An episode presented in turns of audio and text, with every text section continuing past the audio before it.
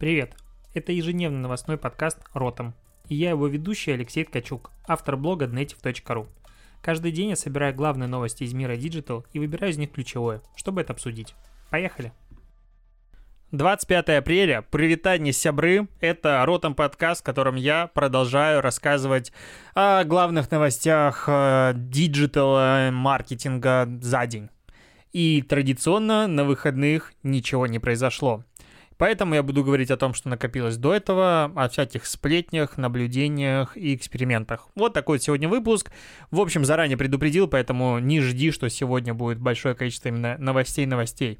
Но все-таки чуть-чуть осталось, которых я не обсудил на неделе. Алиэкспресс, он начал делать стримы а, с участием всяких звезд не только в, в Азии своей, но и в России. И за апрель а, когда они запустили эти стримы, а, их посмотрело 39 миллионов раз на площадке. Ого-гошеньки. И эти стримы принесли продавцам 125 миллионов рублей. Там и Владимир Пресняков, Наталья Подольская, телеведущая Ирена Понарошку и другие знаменитости. Короче, селебы, наверное, третьего порядка, если говорить про э, заинтересованности широкой аудитории ими.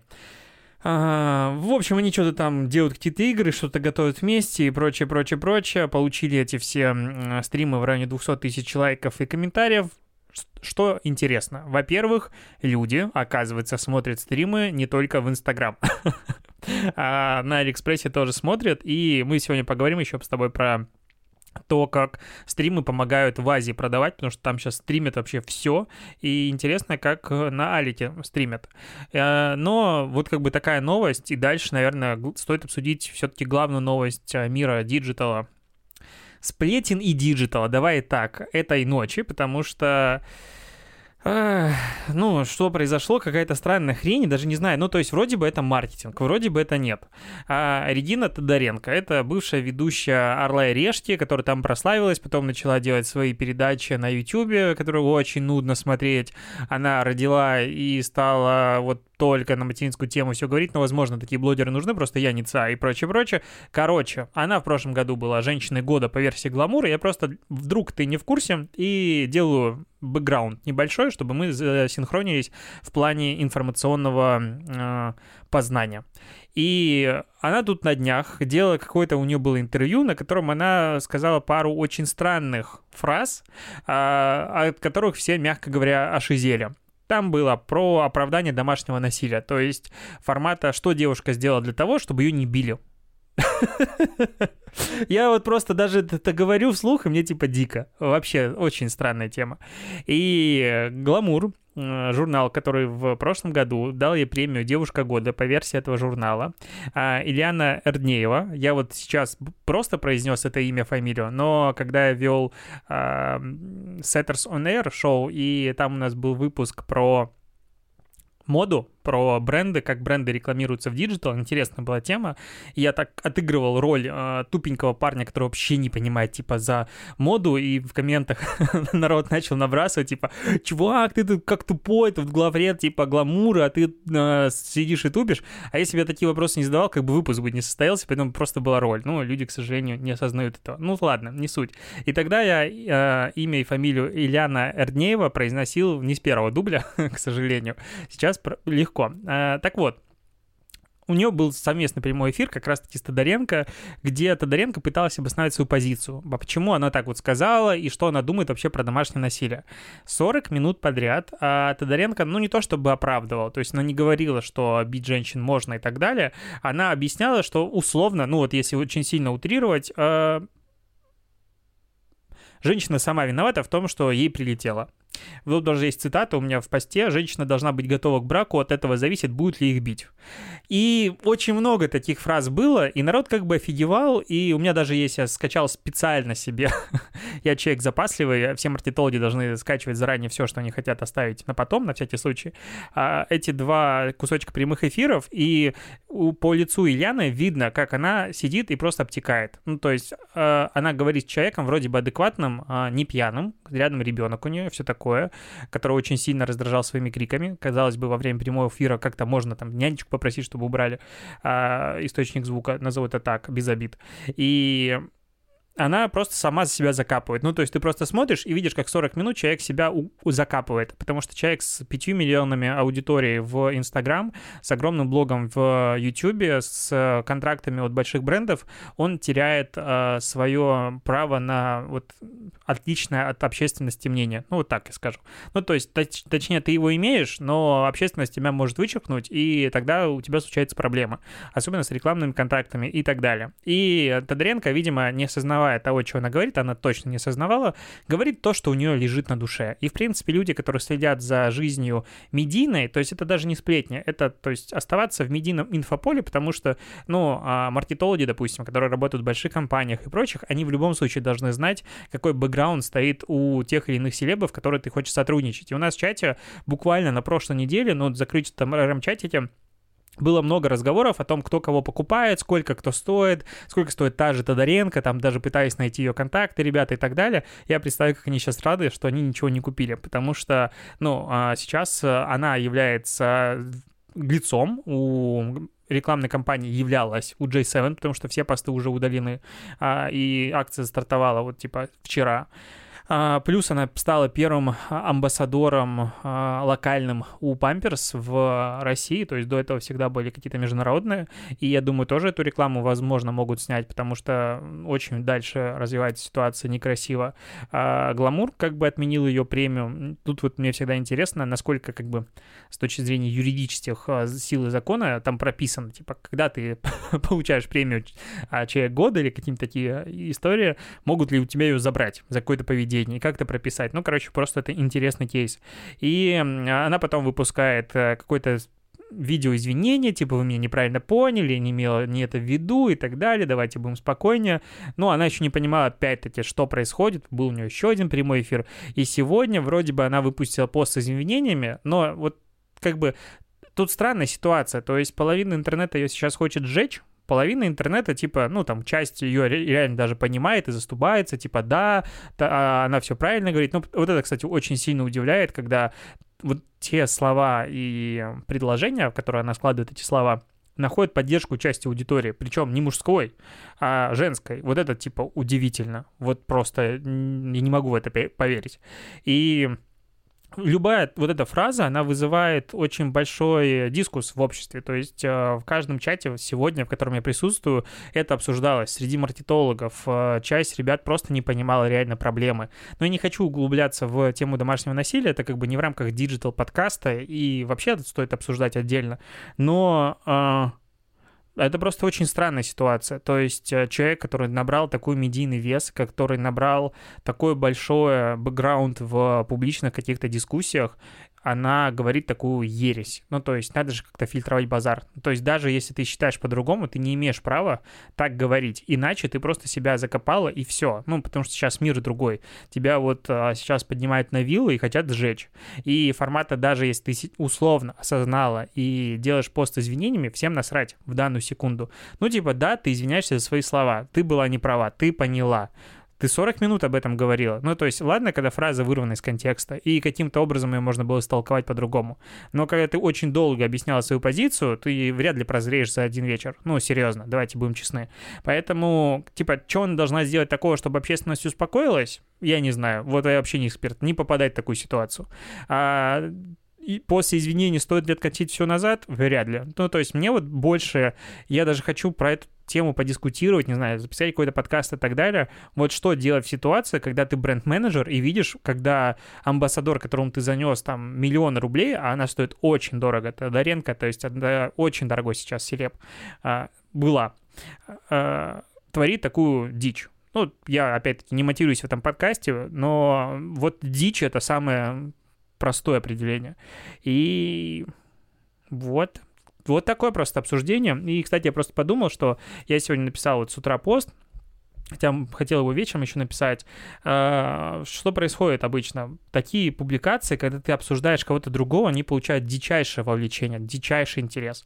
Даже если посмотреть по реакциям, просто, ну, все мои посты прошлого, предыдущего, хорошие, полезные, где я что-то говорю про маркетинг, да, у меня там было большое количество рекламы в канале, ну, как бы кризис, надо ковать пока горячо, и всем насрать. Но как только ты начинаешь обсуждать других, как только ты выносишь какой-то публичный конфликт, как только вот любая такая спорная ситуация, все, всем дико интересно. Я давно и осознанно избегаю всего этого. Ну, то есть, э, очень не хочу в это все вмешиваться, но иногда прямо подмывает. У меня есть много чего сказать, честно говоря, по поводу большого количества SMM-маркетологов, так я их назову, и прочих ребят на рынке. Э, даже я иногда думал э, сделать, типа, прожарку каких-то курсов, но в моменте, когда я, допустим, хочу запускать свой курс, не совсем будет корректно. Ну, будет ощущение извне, что я, типа, пытаюсь выгородить свой курс за счет э, хейта в другую сторону. Ну, это глупо. Но м- просто понимая, какие охваты тут зашиты, и начинаю понимать условную Митрошину, которая просто у нее тактика и стратегия хайповать, типа, раз там в месяц, э, типа, что-то про меня давно не говорили, дай-ка голую жопу сфоткаю.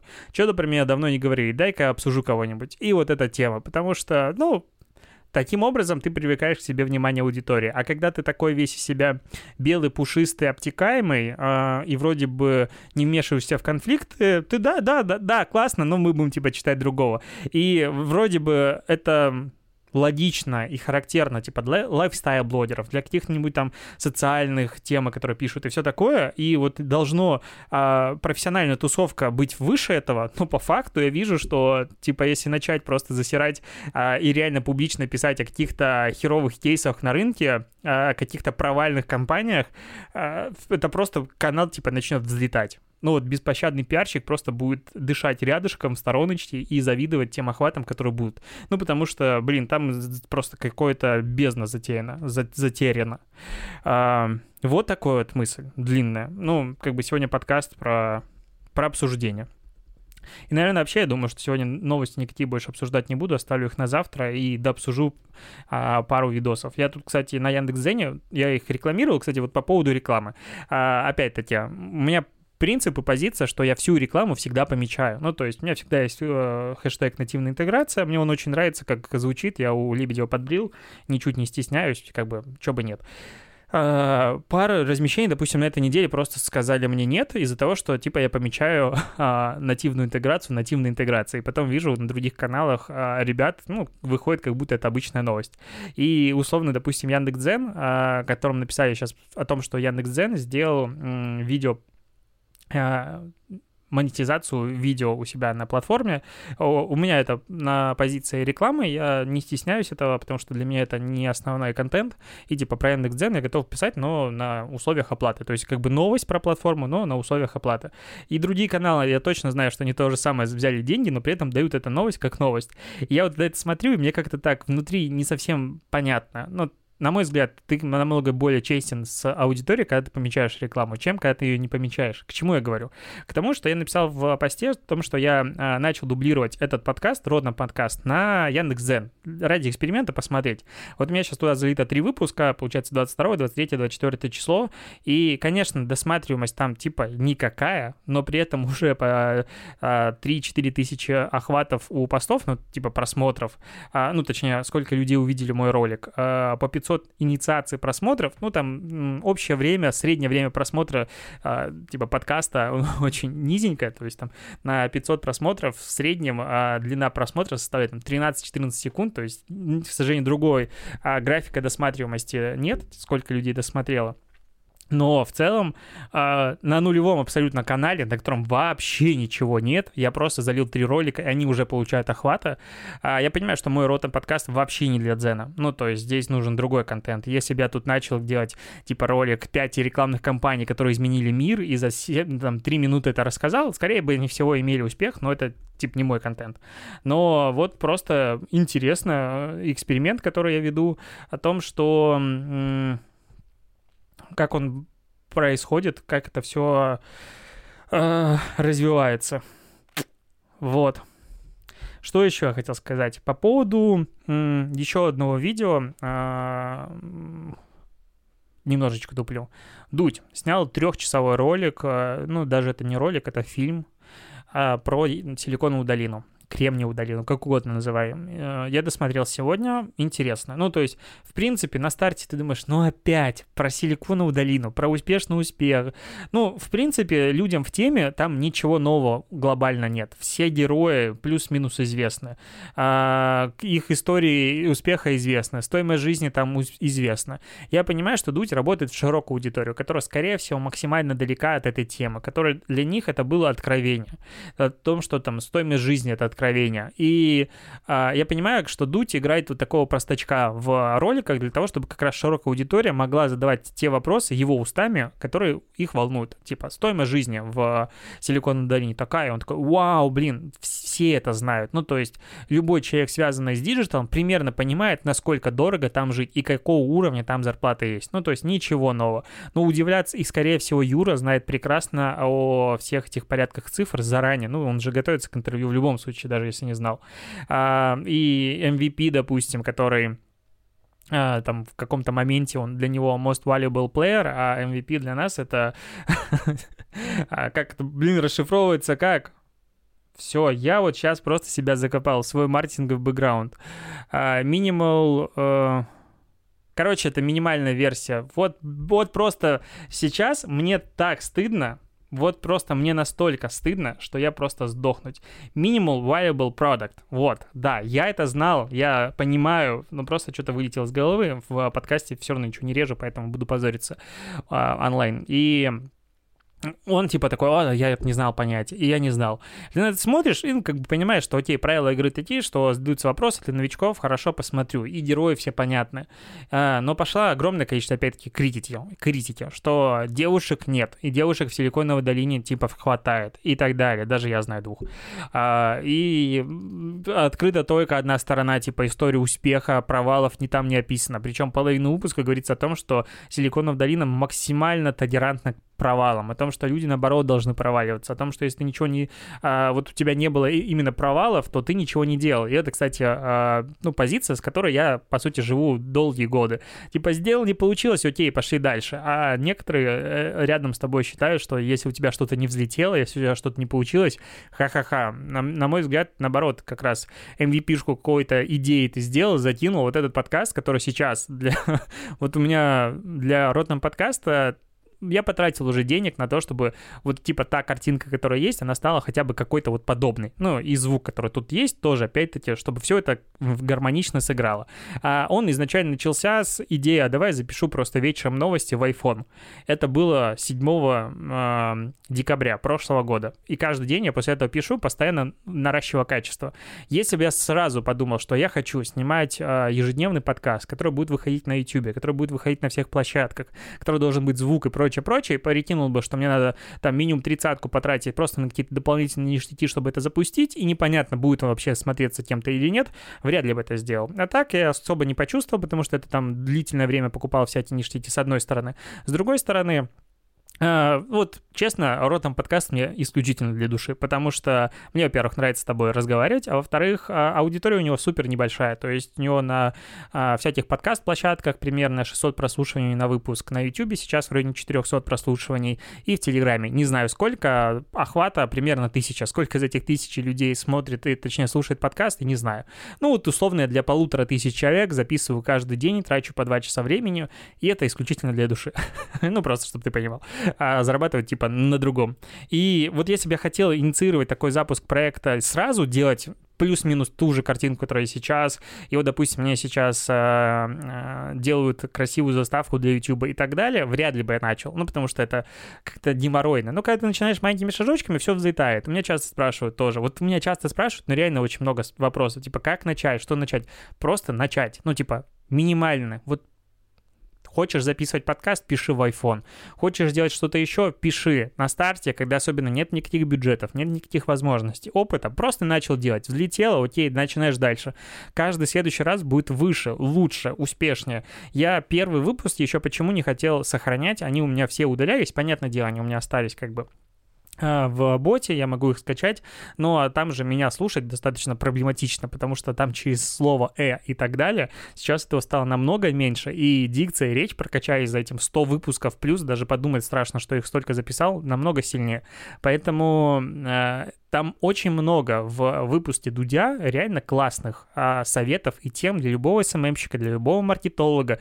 А, про начало, про боязнь неудачи, потому что реально, ну, типа, пишут люди, я боюсь читать ну, информацию, которая плохая. Ну, так прочитай 10 статей на одну и ту же тему и поймешь, где правда, а где нет. Ну, это же так легко. Зачем э, сидеть и ждать, когда тебе ответит условный ткачук э, на какой-то вопрос в директе, и вот, ну, потому что это очень много. Я не знаю, не разбираюсь. Так возьми, разберись. Но это реально на мой взгляд, как раз и отвечает классных специалистов, которые зарабатывают хорошие деньги, для которых 100 тысяч в месяц вообще не предел, от людей, которые сидят и делают проект типа за десятку в месяц, просто то, что первый, если что-то непонятно, идет и разбирается, а второй ждет, когда ему поможет кто-то. Потому что, типа, ну я не знаю. И вот это основная разница. И про Силиконовую долину такая же идея. Про нетворкинг очень много интересного. Я опять в очередной раз думаю о том, что надо этим заниматься, но как бы вокруг коронавирус, и что с этим делать? Никуда ты не денешься. А, всем приходится сидеть дома, и все планы по какому-то... Я думал там ходить на обеды с людьми разными, знакомиться, просто общаться, обмениваться идеями. Это все, конечно, пошло как под хвост. И Дудя очень сильно ругает за этот выпуск. Ну, не прям сильно, не как было с Киселевым, но есть в тусовке, типа он там то не осветил, то не осветил. А как бы люди имеют право на свое мнение, вообще бесспорно, но при этом а, это огромный трехчасовой выпуск, и если бы туда докинуть еще историю неудач с разных сторон осветить, а, допустим, девушек, ну, к примеру, а, мир женщин в условном IT-мире докидывать и так далее, это еще там 2-3 часа, а как и при этом ругает этот выпуск за то, что он слишком длинный. Типа, да, он классный, но не раскрыты некоторые темы, но он слишком длинный. А если бы раскрыть темы там было бы 4-5 часов, ну как так?